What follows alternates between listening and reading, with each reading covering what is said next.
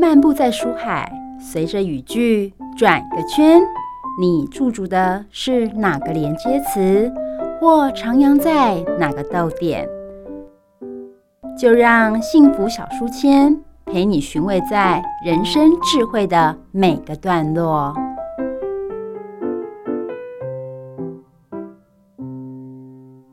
好了，各位汉声电台的听众朋友们，欢迎来到幸福小书签哦。那今天又来到了，诶，跟清轩老师来谈聊聊，诶，艺术创作作品还有动画的一个诶创作。诶，今天要请到哪一位诶新锐的一个艺术家来到现场呢？嗨，各位各位听众朋友，大家好，我是呃林清轩。那嗯、今天我特别请到一位嗯、新锐，真的是年轻的新锐动画导演。那他其实已经连续做了好几部。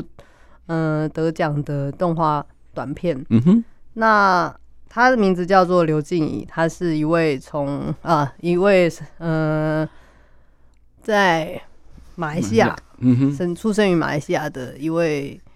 动画导演。那他因为认识他，其实也都是因为在动画影展嗯哼哦的期间。那我们欢迎他。好，各位听众朋友，大家好，我是呃刘静怡，大家都叫我 Rito、嗯、然后我是一位现在专职以停格动画作为创作方式，然后来探讨动画的可能性。然后我在做动画的时候，就是一直在探索说，哎，动画还可以有什么样子的不同的美材啊，或者是。嗯呃，不同的叙事，然后跳脱叙事的框架，然后要怎么样去去挑战动画的可能性，这样子，这个是我在做动画的时候一直在追求的东西。哦，所、嗯、所以其实你是在马来西亚长大，算华侨嘛、嗯，对不对？对。哦，所以其实在，在呃在长大过程当中，你有接触过哪些动画呢？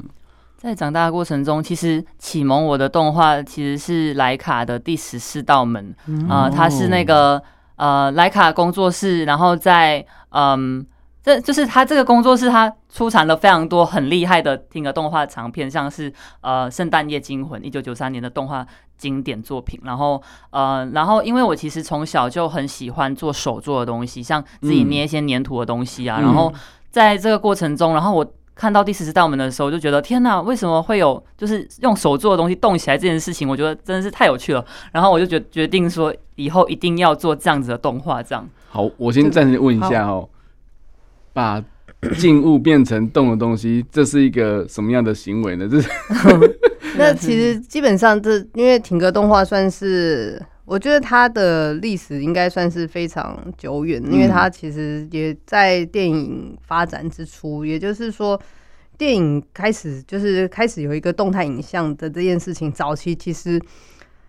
会。就是这种停格的拍摄手法，大家会把它当做是一个比较魔幻 trick trick film，就是有点像是特效。嗯、比方说梅里叶的电影，他们可能或者是呃月球之旅，或者是在更早期有一位导演，我因为我忘记名字了哦，就是比方说他在行刑的时候把一个人头砍掉，以前在还没有特效之前，嗯哼嗯哼，那用停格的方式。在他把头砍掉的时候，换成一个布偶等等的，然后就是这个停格的方式，就是让他我们就有时间去操控里面的无无论是物件或者是人，嗯，那再往下拍，然后把它串起来以后，就会觉得哎是一个连续的，所以趁这个相机静止的时候，嗯，我们来去调控这些东西，然后再去把它串起来变成一个运动影像，然后这些。缝隙之间就被粘合在一起，就会觉得哎、嗯欸，好像一切都具有了生命，他们自己动起来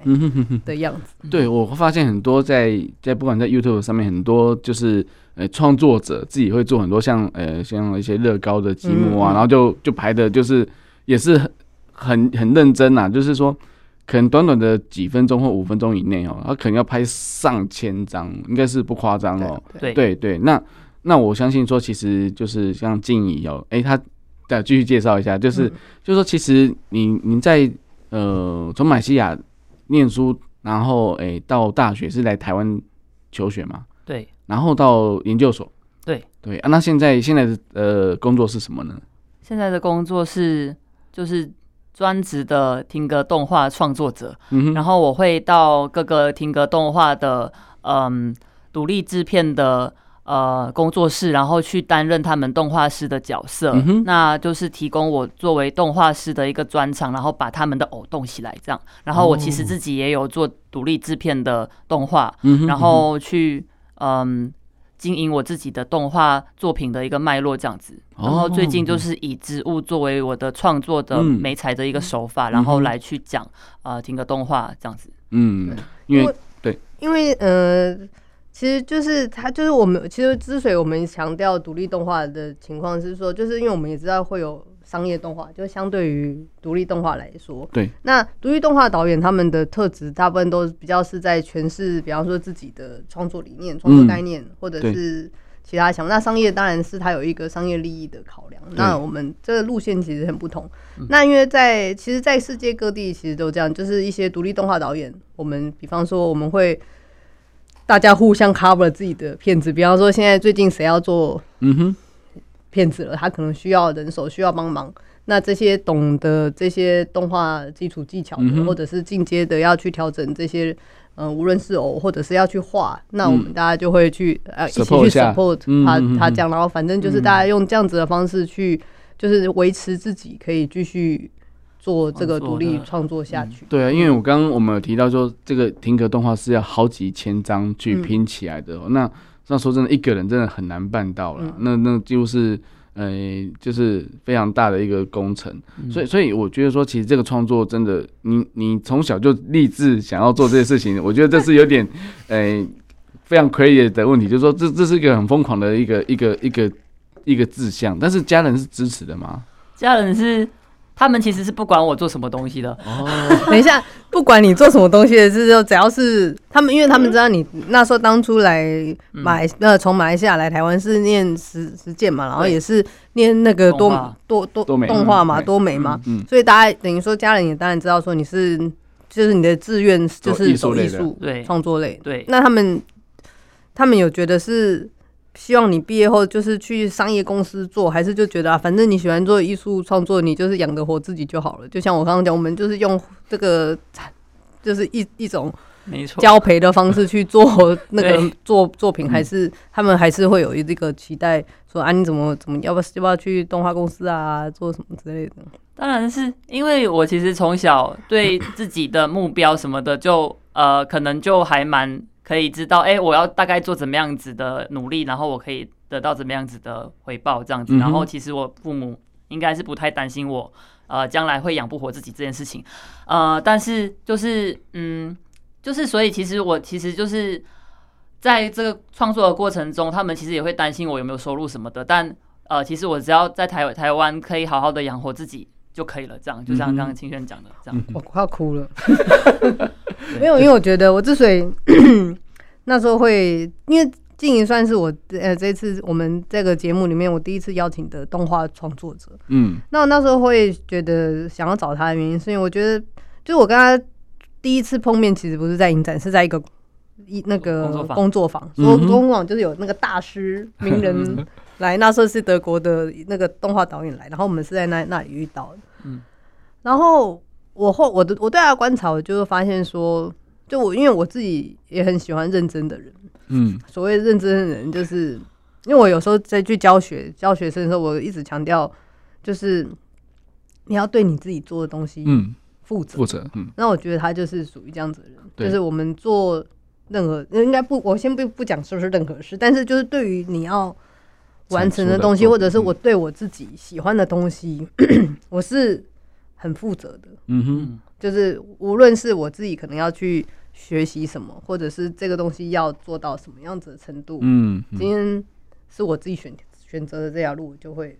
把它做好。我觉得他是这样子的一个人，没错没错。我们看他作品真的是非常的，嗯，我我觉得是认真的程度几乎是 满分哦，就是我觉得都怎么会有人。做成这么的，嗯，我我我不能说是什么工整或者怎样，而且让我让我觉得就是非常的叹为观止，那种那种，所以这次我们来来来问一下，就是说，就是金穗奖这次的得奖的感想，好了，入围，因为我们说入围就是得奖，对啊，入围就是得奖。因为其实真的很不容易，啊、每次影展，啊、你看那个，比方说，无论是国内和国外，都是跟那个几百件、几千件在 PK。对对对对对。光是那个能够入围，我就觉得很厉害。就是大家真的就是垂先求一个入围，就是觉得啊，欢天喜地。因为那个就是肯定的啦。因为说真的，入围到得奖，可能还有一些政治考量，我是这样觉得。所以，所以我不会认为说。我不会认为说那个跟实力无关的，嗯，但是实力的展现就是在于你入围的时候，就是评审至少有过半票是只认同你的。最怕主持人太专业，没有没有没有，所以所以我会觉得说，其实你你你对于这件事情，你对入围的，或许刚刚清轩老师讲你是新锐没错，但是你得到这样子的一个，算是已经算是一个封封号了，一个你你有点类似黄黄袍加身那种感觉，你你的想法是什么呢？就是，当然是很认很感激，呃，影展可以给我这个机会，让我的作品被大家更多的人看到。嗯，对，这个是很重要的地方。像因为独立动画嘛，然后我也没有办法公开在网络上给大家看到，那可以有这样子的管道，我觉得非常感激的是，台湾是一个非常自由的创作的土地，然后台湾有相对马来西亚健全很多很多的影展的系统，像台湾有自己办的动画影展，台湾有各种各样的影展都可以去参加，所以有很多的让作品曝光的机会，这个是。很感激台湾的部分这样子，然后我的作品可以在台湾的呃很多地方被观众看到，然后也可以让观众更了解到，哎，台湾还有这样子的动画，然后就动画不只是卡通，动画还可以是很多不同的形式，然后可以让大家去了解到，其实还有这种动画存在，我觉得是一个很。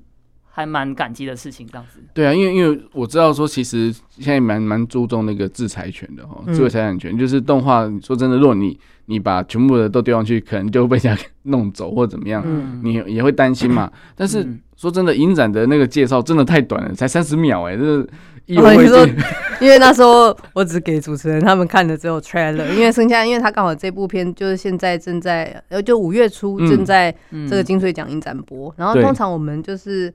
可能会过了好几年，会把正片就是完整的片子再放上去。但是因为通常有时候影展也会要求说，哎、你在投影展期间，嗯，希望你不要把那个你的影片公开在网络上，会有这样子的影展，因为他们会有一些考量，他们可能有要售票啊，或什么之类的，对啊。哎、所以三十秒是你你自己剪给他，还是他自己剪？我自己剪的啊。嗯，所以你还在预告片，你在投的时候也要投预告片。对，哦，他们有时候会 promote。哦，然后就把它放在那边吸引观众来看，嗯、就是稍微瞄一下，说大概是什么类型。所以，所以他 promote 的就是入围者的，对，只有准备好的印的那个预告片。哦，所以这样子其实大会也蛮懒的嘛，对不对？对，其实怕主持人太专业。但是，但是这样是好的啦，因为为什么呢？因为他如果给你乱剪，对啊，会。会有会有问题啊，因为他的，因为因为有时候可能就像刚刚哎呦，因为今天老师都在指导我们哦，就是就是其实其实那个所谓独立创作，他们有些会有一些意向的印象的一些一些陈述，或是一些展现一些意象，所以有时候如果你没剪好的话，那个 key 对啊就不见了，那可能就看不懂。嗯，所以所以我觉得说还是要让让创作者自己来浓缩，但是说真的浓缩很难吧。很难、啊、你原原全片多少？每每每每个地方都才五分多钟啦。五分多钟，你几万张片吧？呃，就四千多张。四千多张，嗯、但是你要说成三十秒，嗯，你你要怎么去无存菁呢？其实一开始在剪 trailer 的时候，有剪了大概好几个版本。嗯哼。然后我都觉得每一个都好像可以用，然后所以还会问朋友啊，哪一个比较好？问问教授啊，然后问认识的人啊，然后觉得哪一个比较好这样。然后但取决于我嘛，因为大家其实都选的不一样的东西。嗯，对，真的，这就是艺术，对，这就是艺术，对。然后他说，嗯，丢完丢完一圈了之后，发现哎，还是问题回到我身上，那我自己选好了，然后就。觉得就是看感觉，有时候真的是看感觉，然后哪一个更加符合我的创作理念，嗯，然后这个是哪一个更加符合我创作理念的重点，这样子，然后我就会选那一个片段，这样，对，嗯，所以都是自己的小孩嘛，我跟手指头都不一样长，要自己找一个，所以，所以我觉得说，其实这是一个很好，嗯，等于是说你在投稿的时候就已经在思考的问题了，就是说，哎，当当你的作品。可能因为我们现在都知道自媒体很多嘛，嗯，YouTube 什么的，有可能前三秒人家不喜欢就划掉了。嗯，这也是在提醒，就是哎、欸，有或许你要在很短的时间内要抓住人家的眼球，所以可能在注意力的一个诶、欸，就是比较不集中的世代当中，你可能要要抓住人家的的注意力的时候，可能就会要有一些一些比较有亮点的部分。嗯，所以我觉得说一开始我看到那三十秒的，虽然只只是一个短介绍，但是马马上就让我把这三十秒完全看完，然后然后继续看还有没有别的。结果真的没有，因为我知道还还在还在还在进行。因为我看他的作品也大部分都是在影展，嗯哼，对啊，都是在影展看他的作品，还有 IG 啦，IG，IG，但是也是很短。我 IG 会那个不定期 po 一些很短的这样，呃，让大家偶尔被吸引到这样子。对对对对对，所以所以，我我觉得其实，在就是在在那个创作过程中，我觉得这是有必要的保护措施啊，但是。但是在这个，你你就觉得说，我我我看到一个比较长一点的那个相机的那一个，飞索，飞索。是二零一八，对，二零一八，所以刚刚讲的时间比较长一点的嘛，所以可以放全片这样子，对，因为比较久一点。但是那好像还不是全片，这都不是全片，对，那还前面还更长，对不对？对，因为其实我的那个片子有被收藏啦，嗯。呃对，然后因为呃被高雄市电影馆收藏这样，然后因为我觉得对于那些被收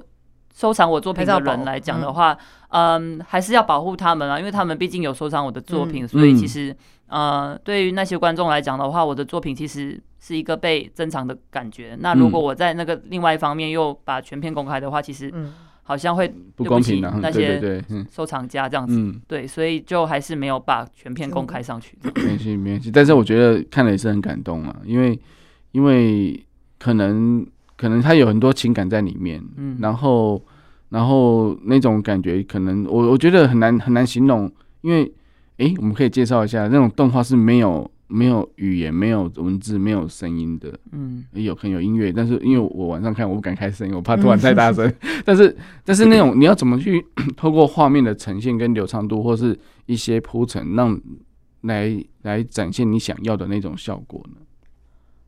就是其实非所有旁白，嗯哼，嗯。但是语言的话，我觉得动画最迷人的地方其实是那些没有办法用透过文字呃言语之间传递的一些画面。嗯嗯嗯。然后在思考那些画面的时候，你就会需要有很多的脑内的各种想象力这样子。然后嗯，然后你就会试图的想要把那些脑内的东西做出来。嗯哼。这样，然后呃，在思考这些。没有语言的呃画面的时候，很多时候都是靠那个当下对于这个故事的一些情感，嗯，然后去有了一些构图分镜，然后再去重现它这样子。嗯、对，其实这个有一点难形容。对，我来补充一下。对，就是像因我我我就我以前的训练来说好了，像因为我们在应该是说，或者是我对动画就有时候就。好，总之就是做动画的时候，我们通常会如果用一个简单的分类来讲，会分成两种方式。嗯、一种是事前的规规划，嗯、就是事前的规划可能就包括说，比方说我想到一个故事，我开始把它文字化，嗯、然后从故文字化里面，我们再想画面，从文字里面想画面，里面比方说讲到谁怎么样干嘛的，然后可能做一些。想象这个画面可能长什么，就可以把它想象成一个连环漫画，哦，就我们所谓的分镜。对，另外一个方式，它是一个比较走实验或感觉的这件事情。嗯，所以走实验或感觉的时候，比方说我在上这类型的课的时候，我就会跟同学讲说：“ 各位同学，今天的主题是伤心。”我先举例，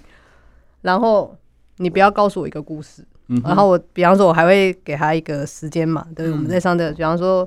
你就做二十秒关于伤心，很短啊，你二十秒或者是三十秒，你可能没办法告诉我一个这个 A 怎么样走进房间，然后他看到什么，就是你没办法用这样子的方式想，你必须要找到一种感受，嗯哼，比方说是速度感到你你对某个速度感到伤心，嗯，你对。什么样子？比方说裂痕，嗯，对对，就是有些人可能会用一个比较具象的画面，但是他可能不是一个人怎么样走进来发生一件事情，然后他传达了伤心，他可能是某个片段的画面，某个速度，某个你日常生活中的一个事件，那他可能传达了伤心。嗯哼，那他会一个用一个比较感受的方式去传达画面，所以就比较不会是，比方说我们说比较没有旁呃，比方说字幕对话，嗯，它不是靠文字在传达讯息的，嗯，它靠的是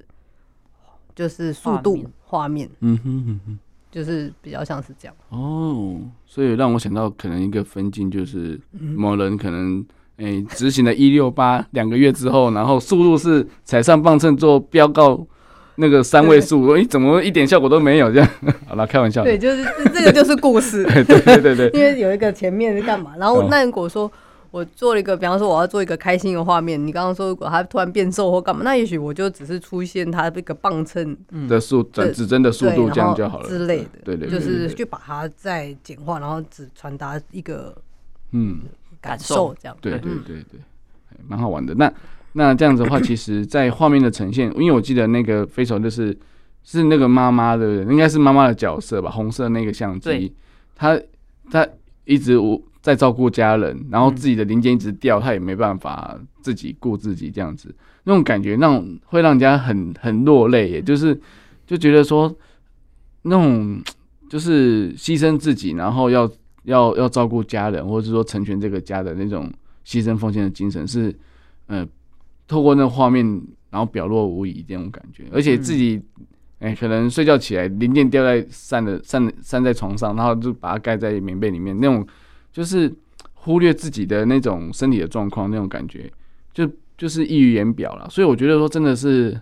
蛮蛮细腻的部分，所以大家看了就觉得说，哎、欸，真的是动画真的。很很好玩，就是让你觉得说，哎、欸，不用不用太多的文字，但是你就可以知道说，哎、欸，那个创作者想要表现的是什么。对啊，像静莹那部那时候，我觉得还是属于一个比较是有一个角角色，嗯，造型性呃造造型化的那个角色。那时候那那那时候这一部是在实践实践的毕业制作，毕业制作，在在大学的时候做，大学毕业大四毕业作品。对，而且那时候我。因为那时候其实我在实践念的是三 D 动画系，然后老师这么震怒，老师非常的震怒这样，然后我就跟老师说，老师我因为可能是我人生中最后一次做动画，所以我一定要做停格动画。然后，然后，然后，那那那时候我就求老师，还求老师带带我到那个学校，老师在震怒之余还要带我到学校找可以拍的摄影棚这样子，借棚子。对，然后老师老师震怒三 D 动画，对，老师就说，老师就说，呃。那你如果被那个没有做完的话，你就死当哦，毕制死当。然后我就说，嗯，好。然后结果我就变成班上第一个做完壁纸的人，是不是很励志？然后还做了九分钟，对，真的是很不要命。但是是不是叫这种学生，对不对？对啊，老师就是喜欢这种学生。对，我因为像比方说，我因为每个学校不太一样，像比方说，我就不会过。我我就不会限制学生毕制一定要做某个媒材，嗯嗯嗯。那我我就一直强调跟学生讲说，就是这件作品就像你刚刚讲的，嗯、有可能是你毕业后，应该说你人生，因为有些人可能毕业后也不会做继续做动画，也不一定会在动画产业，也许是你自己唯一做的一部片哦、喔，而且你以后可能毕了业也没有多的时间做动画，因为大家。要去交配没有？再去 对，环境上也不，所以你，所以我就会觉得说，大家应该要在这个无忧，所谓无忧无虑，没有压力就是比较没有压力，虽然有逼逼制压力，但是就是你一个很完整的时间，嗯，你可以好好做一个作品，应该要在这个时间全力冲刺，无论是大学或者是研究所，都觉得应该用这样子的方式来看待自己的作品，有点像是为你自己而做的最后一部片子。那我想问你，就是那。你从那时候就是到了，因为到了那个台艺，嗯，然后接下来就是绽放之之种，就是他的我刚刚讲说这个这个三女性三部曲。那你觉得从一个比较角色的，嗯，但因为绽放之种跟就是这这几部就女性，它全名叫什么？它其实就是。我看一下，女性爱情三部曲：绽放之种、婆娑之夜、触景之花，对，对不对？很长。这三部，那因为他们就是分，他他他也是有分年、分年或分段落，慢慢做出来的。那我我会很好奇，就是嗯，这个转变，是什么？嗯、比方说你在实践大大学那时候，因为毕竟是一个大学的一个大学的阶段，毕竟还是一个比较综合性的策略嘛，嗯、就是他在教学的部分，可能就是会告诉你说这个 A 有什么 B、C 各各种动画的这类型全部告诉你。但是因为到研究了，他还是一个比较专精的时候，所以我想要知道说这这这个阶段，或者是你的从你的作品看出就是这些的表现的差异，那你、嗯、我想要听你讲一下。哦，之前在大学的时候，老师就很常跟你说你要做一个故事片，然后你要怎么做一个三幕剧，嗯，然后就觉得哎、欸，你是不是要我毕业制作是不是要来做一点完整的东西？那我就是想办法用三幕剧的方式来把那个。呃，飞索这个小品做出来这样子，然后在，可是我其实真的蛮讨厌做故事片的，因为我觉得这样子那个故事其实是蛮限制动画表现的这个框架。嗯、那我觉得动画对我来说，前面有讲，就是我想要更天马行空的去展现我的画面这样子，所以我呃在偶然的机会之下，然后在。嗯，其实我本来就很喜欢植物，然后我一直都很想要植物来做停格动画，因为我真的没有看过真的有人用真实的植物来做停格动画这件事情。那我就在想，哎，什么样的议题适合用植物发展成一个停格动画？然后在呃研究所的时候，就有一堂课就介绍了这个呃舒曼的《女人的爱情与生命》的这个连篇歌曲，嗯、然后他就讲的是女性在一生中会遇到的。呃，七段不同的爱情故事，然后那我就想到，哎，其实我当下那时候在面临一些爱情的抉择的时候，呃，比比方说女性在快要三十岁的时候，就会遇到可能要结婚的这些事情。然后就会出去了，对，然后就会觉得你要取你要取舍创作或者是婚姻这样子，好像只可以二选一这样。然后那时候我其实很烦，然后我就觉得，哎，我不要再为这样的事情而烦了，这样子太没有意义。那我要回归到爱情的本质，然后来去讲女性在遇到爱情的时候的一些，嗯呃，纪念一下我在爱情的时候遇到的一些心境的一些转变，这样子，所以才会觉得，哎，呃。在我，然后我就想到，其实我很常会很像女，很像植物那样子。植物很像是一个呃，静静的在那边，你看它好像没有在动，它其实是一个有非常丰富、丰富情感，然后它其实是很多交流、很多互动的一个充满情情绪的一个物种。这样，但其实它不会把这样的东西展现在人们面前。然后我觉得女性的在遇到爱情的时候，很常都会像是这样子的一个状态。然后我就决定要用。呃，这样子的一个呃方式来去讲我这个算是比较非叙事的一个呃实验的停格动画作品这样子，嗯，对。然后在这个过程中，因为我也是第一次做呃非叙事的停格动画。然后，但我还是有一个歌词作为我的依据，然后要怎么样子透过这个歌词，然后转变成画面，然后再运用不同的媒材，然后到我这个动画里面，就是我在这个创作过程中的一个要思考的一个过程，这样子。对。哦，所以其实在，在 其实这些都在你的脑海中一直在运作，对不对？嗯。从就是就是说，从你念书，或者说从，因为你念书，你也是想要达到这个目的呀、啊。嗯。就是为达这个目的，为了这个目标而而而而而去进修这样子，所以到到了台艺大的时候，老师是有更支持你的想法呢。其实我在台艺的时候，我就为什么会会去台艺，就是因为我想要呃跟我的指导教授石昌杰老师，就是结一个呃师生缘这样子。其实我在马来西亚的时候就认识石昌杰老师，嗯、他其实是呃在台湾停格动画的一个先锋，嗯、对，然后。台湾在还在底片时代的时候，三十五厘米、呃十六厘米的时候，他就用停格动画的方式来做他的很多很代表性的创作。嗯、对，在金马还没有动画短片的时候，这个类别的时候，他就要跟很多剧情片，然后一起竞争这个最佳剧最最佳短片的这个类别，这样。嗯、然后他甚至还得奖。嗯、对，就是一个非常呃成功的呃动画导演这样子。对，然后他后来就来到台艺。教书，然后我也知道他这样子在马来西亚的时候，然后就觉得，哎，我要成为他的学生，嗯、哼哼。对，然后所以我才会想说去台艺，然后拜他为师，这样，然后他也很，他是一个非常，呃，他虽然呃现在已经六十几岁，然后但是他的思想不会固化，他会很，他他会很。呃，多方面的支持各种不一样的创作者，所以他可以接受他的学生做三 D、嗯、做二 D、做各种各样的形式。他是一个非常棒的指导教授，这样子、嗯、对。然后，所以在他的指导底下，我就是可以尽情的去玩我的动画，这样子。对对对对对。我觉得艺术家就是大自然的一个代言人哦，他就把他的作品弄出来的时候，其实也是就像静怡，嗯，他他现在他所做的，我刚如果我们如果听到没有，如果有连结去看，就是说他用植物哦，那植物都是天然的东西，然后那种那种就是律动感，或者说那种就是排序啊，或者是那种速度感，那让人家觉得说就是在在自然当中，好像在花园里面啊，或者说在那种你你你没有任何的，就是。城市的喧嚣那种感觉，就是很天然那种感觉，但是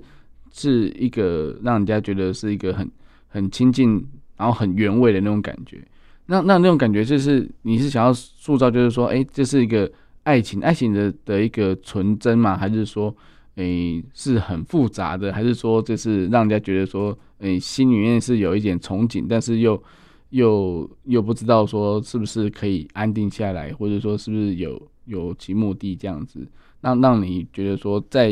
你在追求爱情的过程当中，或者说女性在追求爱情的这个议题上，是不是是比较多变性或者多样性的？嗯，就是其实我这个作品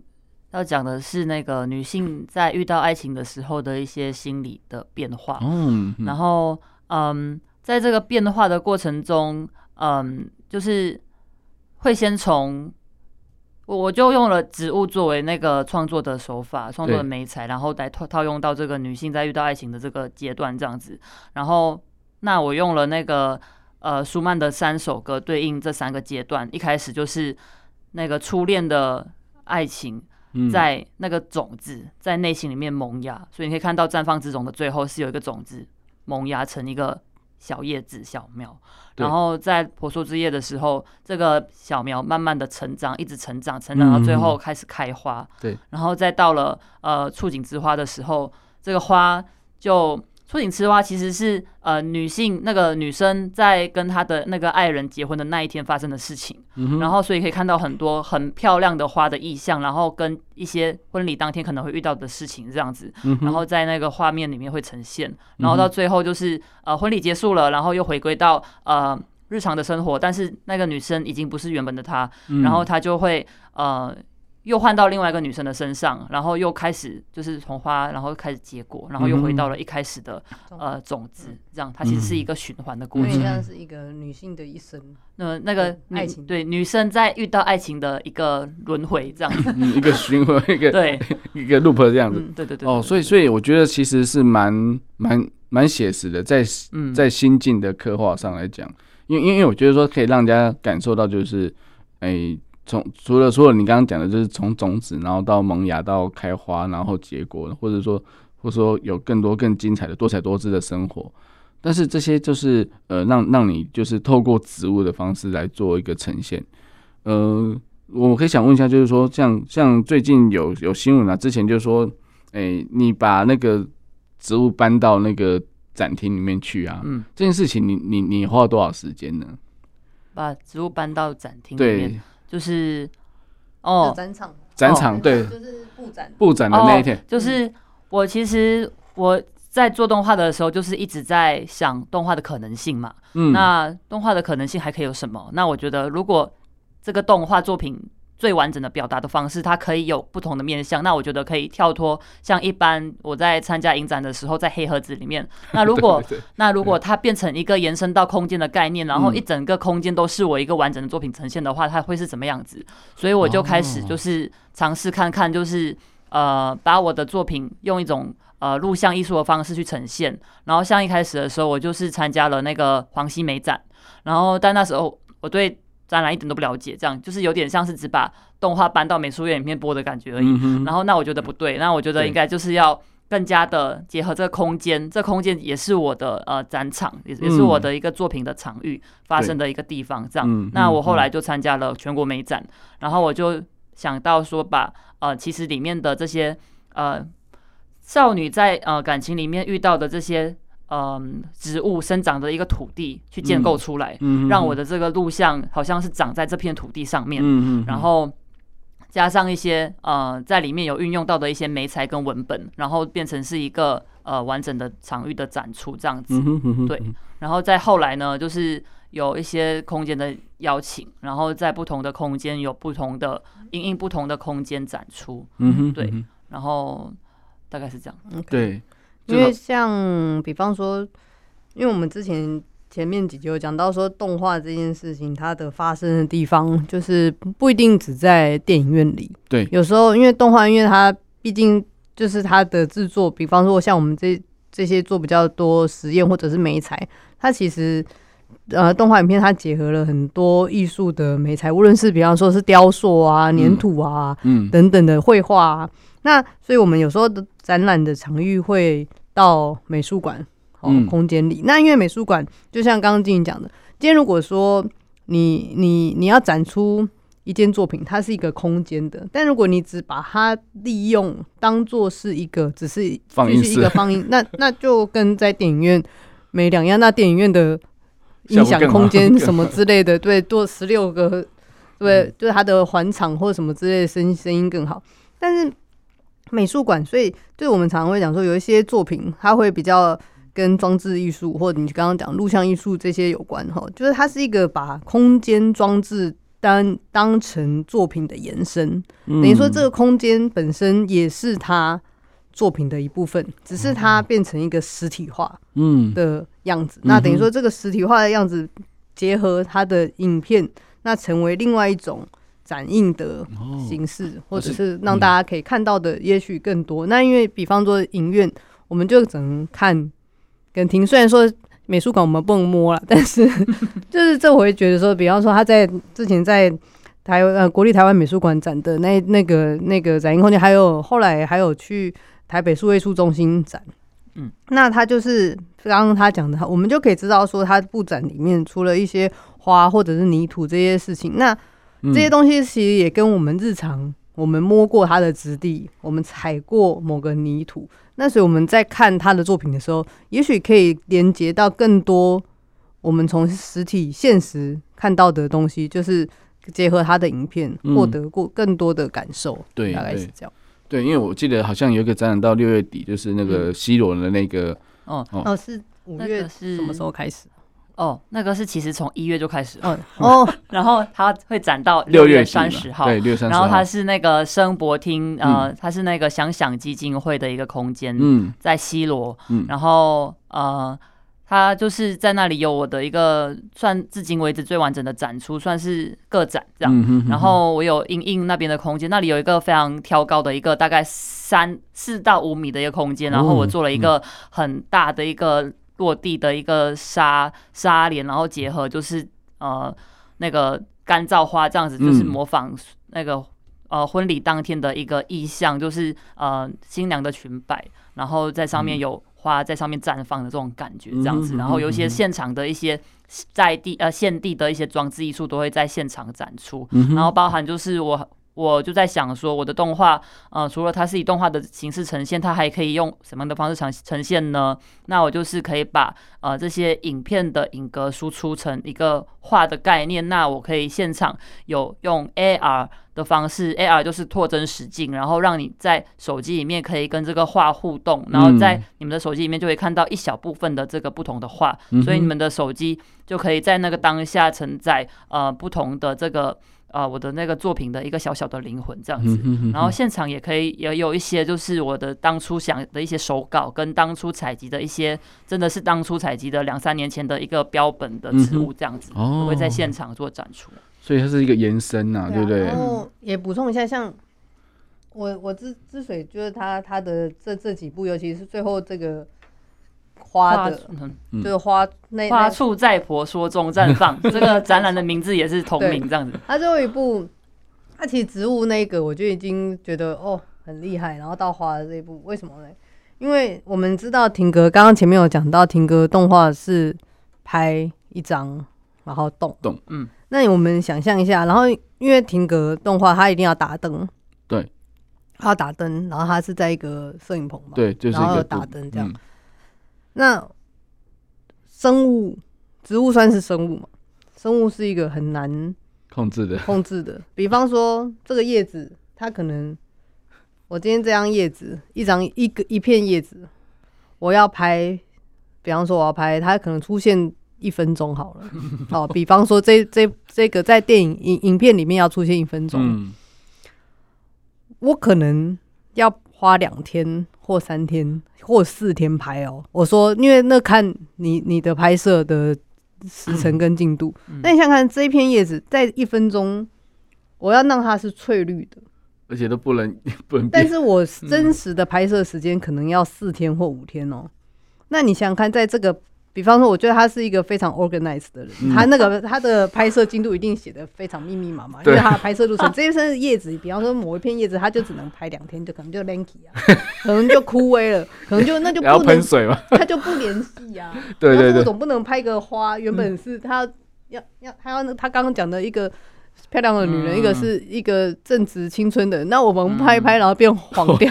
嗯、是不是能？那就惨了，对不对？对，所以我觉得他在这个一定是像行军的方式，就是 今天一定要拍这一张叶子，就是今天一定要拍完这个 cut，就是要怎么样？哎、欸，人家我我我觉得他的他还是他的摄影棚是有加冷冻保保的那个设备。有第一，我在拍的时候是夏天，嗯，真的。那很辛苦啊、欸，因为因为那个真的植物，如果说已经离开了土泥土的话，它其实很快耶、欸，嗯，真的很快。超画老师都没有办法把握说它可以保持多久，对，所以所以这个可能也要有一点知识背景，是不是？还是说你要背很多？但是我觉得那个有些也不一定完全形状都一样啊，对不对？对，所以在这三部曲，它有不同的做法。第一部的时候是做种子嘛，啊，种子其实是相对于更难收集的东西，但那时候其实。其实我现在有在宝藏岩有个工作室驻村这样，然后同邻居有一个叫不归路的，他是专门用种子来做一些他的一些手工艺品，呃，跟一些艺术品的一个艺术家这样子，然后他就是大概收集了四百多种不同的种子。那时候我在开始要决定要用植物来做呃创作媒材的时候，然后那时候我就有去拜访他，问他一些植物相关的知识，因为我其实决定要做植物，跟我是植物专家还差一个很大的距离这样子，是是，对，所以我那时候就去问他。嗯，要怎么去进行什么的，然后，然后也想要用种子来做，然后他就很就是呃很就是欣然的答应借我他的种子来去做拍摄，所以第一步其实是相对于呃其他步是算简单的，我就可以从他做工作室跟他说，哎，我要哪一个种子什么形状，然后就去借来拍就可以了。然后接下来呢，我就要做植物呃叶子嘛，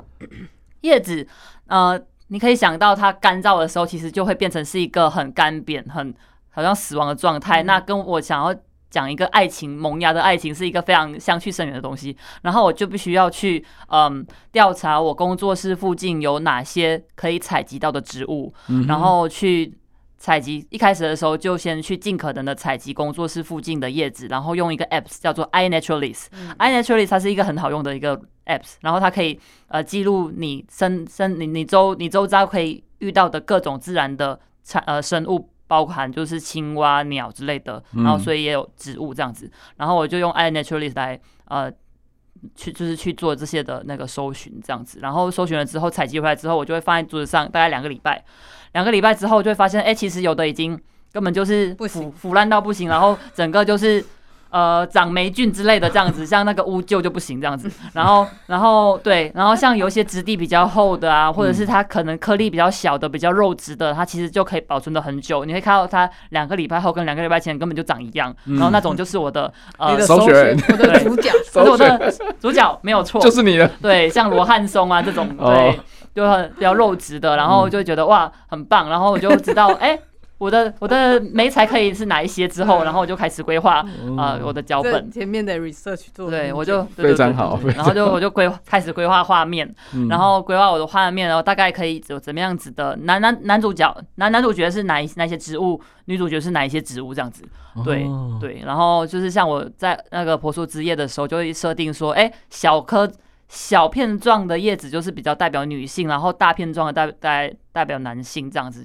大概就是有这样的一些小设定，这样子没有看看不出来也没有关系，这样。然后，然后，呃，然后到了第三部的时候呢，花，然后在拍那个第二部的那个结束的时候，有用那个朱槿嘛，作为开花的对象。嗯、然后其实就会发现花更难保存，嗯，超级难保存，大概采采回来大概一小时就整个不行了，这样子。然后，所以我在拍那个开花的过程的时候，大概用了三朵完整的花才把那个一整个变形拍完。然后我就。就会就会觉得，哎、欸，那我在做第三步的时候怎么办？我没有办法用鲜花来拍了，然后那就必须得用干燥花，然后或者是一些其他的永生花之类的花草茶之类的。然后那时候在想，哎、嗯，那什么样子的花就是可以做成干燥花？所以我还必须要去研究说，哎，突然变花艺老师，然后就要去 对，突然要去采集各种各样的切花，然后我的工作室突然变成那个花艺店，然后然后就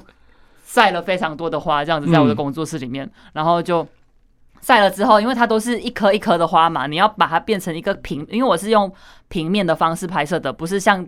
立体的啊、呃、立体的方式。它它得要、嗯、对它，因为花是一个立体，然后它也有一个皱，有时候还会有皱褶，还有影子啊什么的，对对对。所以我我我那时候就聘请了，没有没有不是聘请，就是找一些我的朋友来帮我剥花，把它变成一个 一个一个一个素材，然后才可以把它片。变成是我的那个动画的一个使用的一个纯手工 啊，对，纯手工的媒材这样子，对，然后呃，永生花就是比较简单，就是去采买嘛，然后我就想说，哎、欸，还可以怎么样子增加不同的种类？那然后就看看到花草茶这样子，然后就买了很多菊花茶，然后玫瑰茶，然后那个薰衣草茶、桂花茶之类的这样，然后变成我的拍摄的对象这样子。茶应该还没喝完，对，还在家里。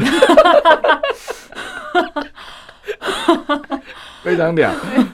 所以所以我说哈，那个导演真的很辛苦。他除了拍片之外，他的背景知识真的要很完整。嗯，那不够完整的，静怡很认真，他就马上摇身一变，就 switch 变成那个那个专家，而不是专家，至少要要要去追求，要到达一个一定水平。因为你的你的作品，就像刚刚青萱老师讲的，你要对你的作品负责的时候，你就是要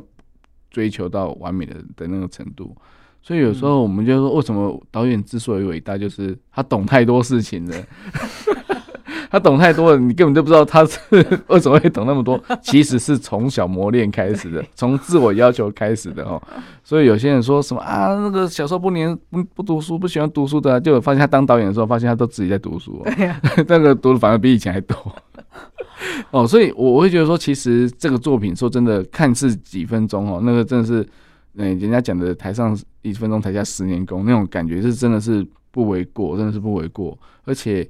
而且刚刚青萱老师有有提到这个重点，就是那个时间是很紧凑的哦。其实就跟外面的现在导演一样啊，你要租场地，你要那都是烧钱嘛，你那个都不能浪费时间的。所以其实不管是外在的实体电影的的成本消耗，跟跟定定格动画导演其实也是一样，因为你的美彩就像静怡她的。植物它也是有寿命的，嗯，所以其实我觉得，嗯、呃，我们不是说他他自己给自己找麻烦，而是说 他给这个门槛设的很高，但是他突他突破之后，其实他就得到这个丰盛的一个一个成果了，嗯，对，所以我觉得说在在这个这件事情上来讲，你我觉得这是一个很好的里程碑。那或许对于未来你有没有什么样新的想法，或者说想要再再更进一步的突破自己，或者说，哎、欸，到年底之前你有没有什么新的计划可以让大家知道呢？哦。其实我觉得我在三部曲的时候，我对植物的了解还是很很粗浅的。嗯，对，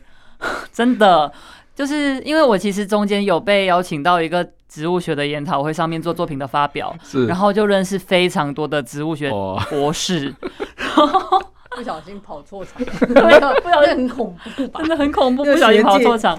他们。就是会会有，比如说呃，什么康乃尔呃，植物园园长，然后新加坡植物园园长，然后但他们应该都很爱吧？他们都很爱我的作品，没有错。但是他会说，你应该用什么植物会不会比较好？这样子。那他们就他们就一开始在想说，嗯，你这个是用原生种植物吗？然后我就因为你就没办法回答。这种没有没有，然后他他就说，嗯，不对啊，好像有外来种。然后他们就想说，嗯，就是更更加专精的嘛。然后他们在现场的时候，他们的他们虽然是来自世界。各地不同的国家，他们的母语都是不同的母语，嗯、但是他们共同的语言就是植物的拉丁学名这样子。哦、嗯，所以发现其实哇，真的是非常的专业。然后我其实还有很多很多植物相关的知识可以去了解，所以我希望我自己可以在植物的这个方面的学问可以更加的呃专精这样子。就像刚才呃 Simon 讲的，就是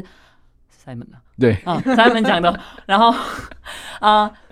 其实我在做不同的那个。嗯，动画的时候我都会，嗯，其实就是打开一个新领域、新知识的一个认知。嗯、像我之前在做飞索的时候，我也不是对我爸爸是摄影师没有错，但是我我我自己是一个摄影方面的菜鸟，所以我也必须要去认认识一个新的学门。然后在做植物的时候，就会发现，哎、欸，植物的领域更加的。呃，可以多不同的面向，可以让我去深究这样子。嗯、对，所以我接下来的作品会想要探讨呃自己，然后跟自己也也是做一个植物嘛。然后我自己其实是嗯呃，马来西亚麻花这样子的一个身份在台湾。那我要怎么样子在台湾生存的一个问题，然后我就会对应到外来种植物。然后所以我会想要探讨外来种植物，然后跟呃我自己。或者是跟我一样，呃，现代在台湾生存的一个麻花呃人民，在台湾生存到面临的一些问题，然后跟呃两地之间的一个呃连接，这样子，嗯哼，对，嗯，想要探讨这样的一个新作品，这样，所以我最近在研究外来种植物，这样子，嗯哼哼哼哼，我觉得这个真的是目标明确，对，但但是知道这条路不好走。对，但是我我觉得说，其实有目标是好事，就是说，其实在，在呃，我我也希望说，静怡她有更更好的突破跟更好的发展，因为因为可能就是就你的认真的态度，我相信应该是呃指日可待。只不过说，就是在在植物上面来讲，真的是博大精深的那条路，真的是不归路，你要慎选。嗯、对，所以所以我我觉得说，其实，在动画上面讲，我再问一下青训老师，最后小小总结哦，就是说，这个就是在一个动画的发展来上讲。像刚刚这个静怡老师也已经有提到，就是说用一些新的科技来做一些成长的一个元素啊，这些是未来都是趋势嘛。因为大家可能除了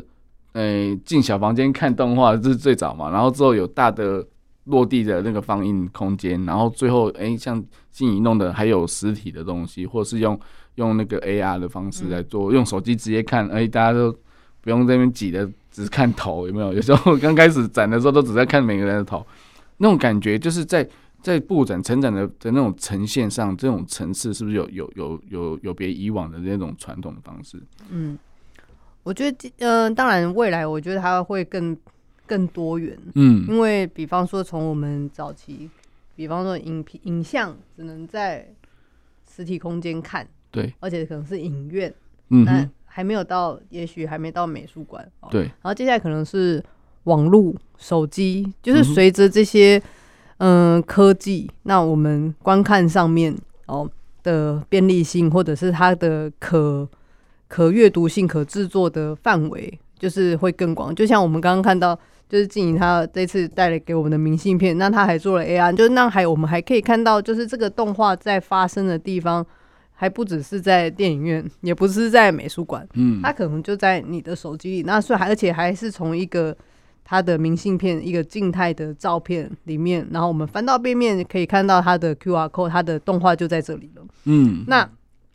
嗯、所以我觉得在这个制作上，我觉得比方说，无论是听众朋友或者是年轻的动画创作者，那我们在做作品的时候，包括说像静怡他在做作品的时候，我们有时候就会想说啊，这个作品除了在